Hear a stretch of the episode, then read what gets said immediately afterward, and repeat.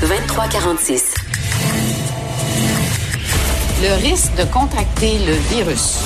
COVID-19. Notre spécialiste de la COVID-19, Vincent Dessureau, qui est dans le studio. Salut, Des. Salut, Jonathan.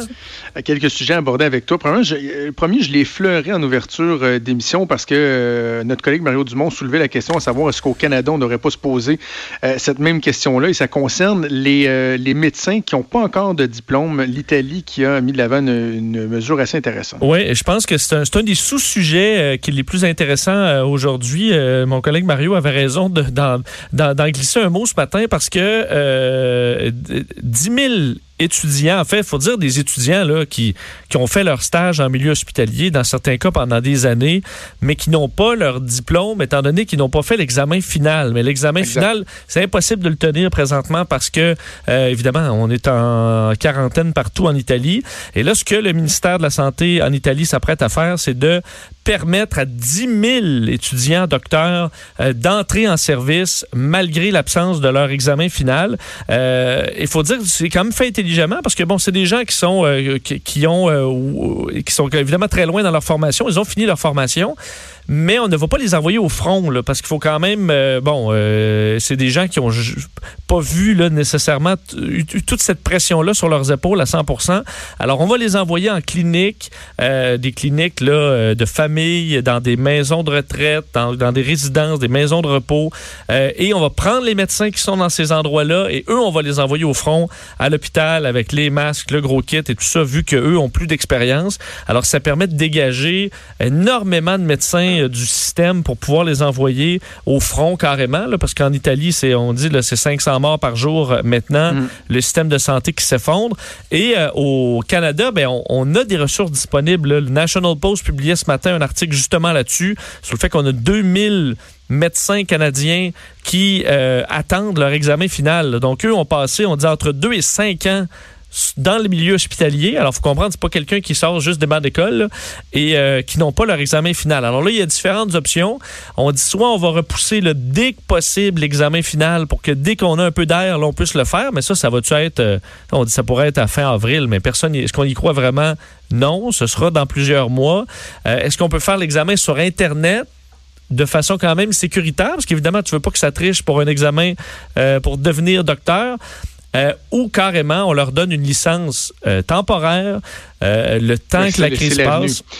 C'est l'avenue. Et évidemment, pour bien connaître ce, ce, ce cheminement-là, il faut que les gens comprennent que lorsqu'un médecin euh, résident là, vient de faire, que ce soit un médecin de famille qui a fait son bac de trois ans, puis c'est deux ans d'externat, ou euh, un, un, médecin spécialiste qui a fait trois ans de bac, deux ans d'externat, ou euh, trois et ensuite trois années de résidence, par exemple.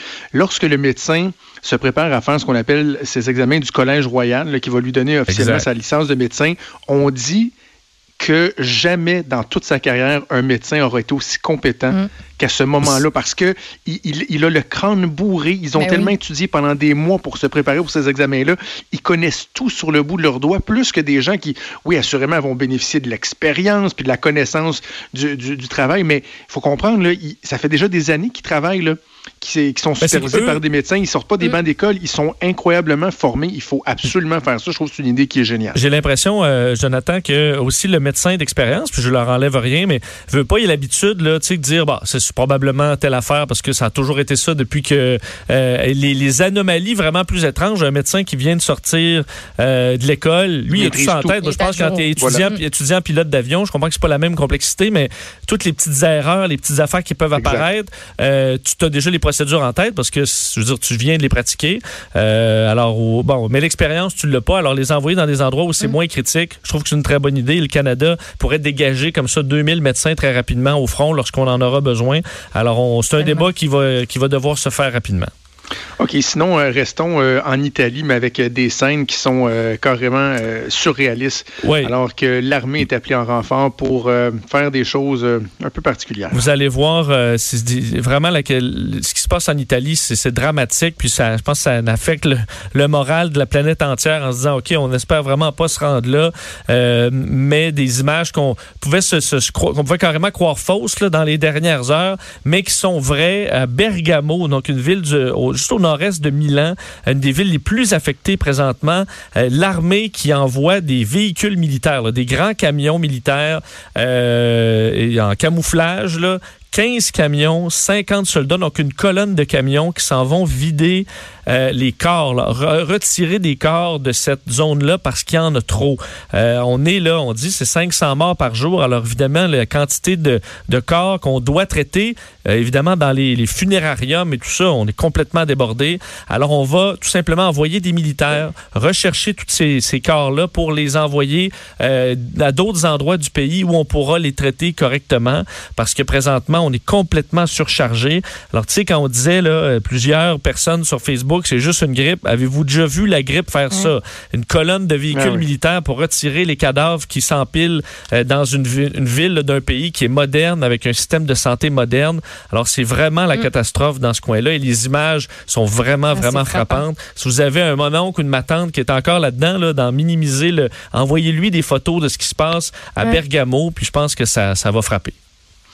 Merci Des, merci pour ton excellent travail. Comme tout le monde à la station, tout le monde qui est sur un pied d'alerte, euh, fort intéressant de, pouvoir t'entendre en plus euh, à longueur de journée. Et on t'écoute avec Mario cet après-midi. Merci beaucoup. Et avant qu'on se laisse, pour finir le show, il y a le docteur Arruda hier qui parlait de musique. Mm -hmm. il disait, euh, moi par exemple, quand je m'en viens, j'ai ma chanson de la journée que je garde en tête. Il s'en répète. De, Exactement, c'est la chanson que j'essaie de fredonner. Puis on s'est dit, bon, tiens, dans un effort d'essayer des fois d'être un peu plus léger, on va se trouver nous autres aussi une chanson mhm. du jour. Euh, qui n'est pas nécessairement thématique. Non. elle va, l'être un petit peu, remarque. mais euh, donc, une chanson qu'on a envie d'écouter.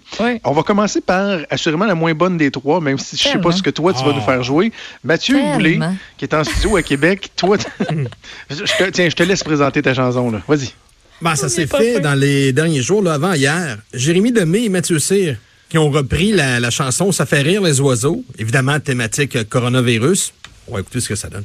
Ça fait rire les costauds, ça fait vendre du purel. Ça se bat pour des rouleaux de charming à cotonnelle. Ce n'est pas une gastro.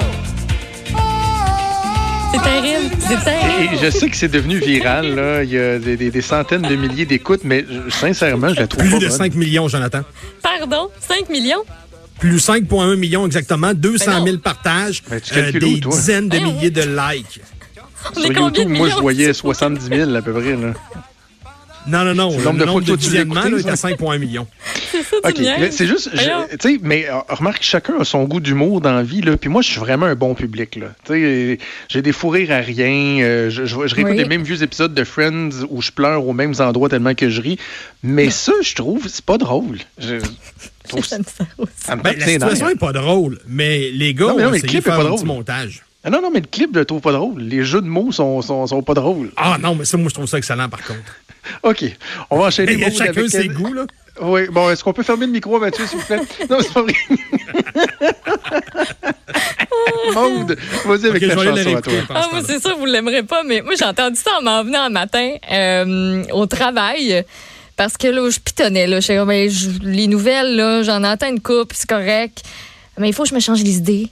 Il y a de la radio médicale. Ça m'a ramené dans mon jeune temps, les gars. Dans mon jeune temps. Voici Jim Classy Rose.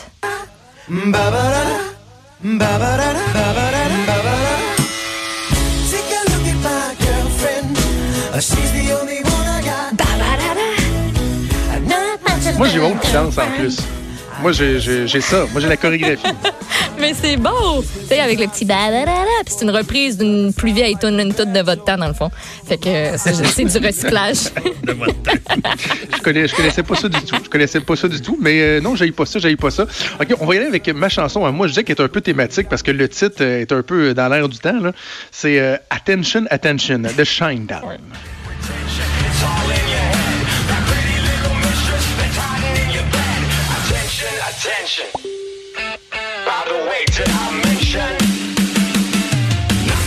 chanson qui roule beaucoup ça chez nous et euh, je trouve que ça fait du bien. Une bonne tune rock là.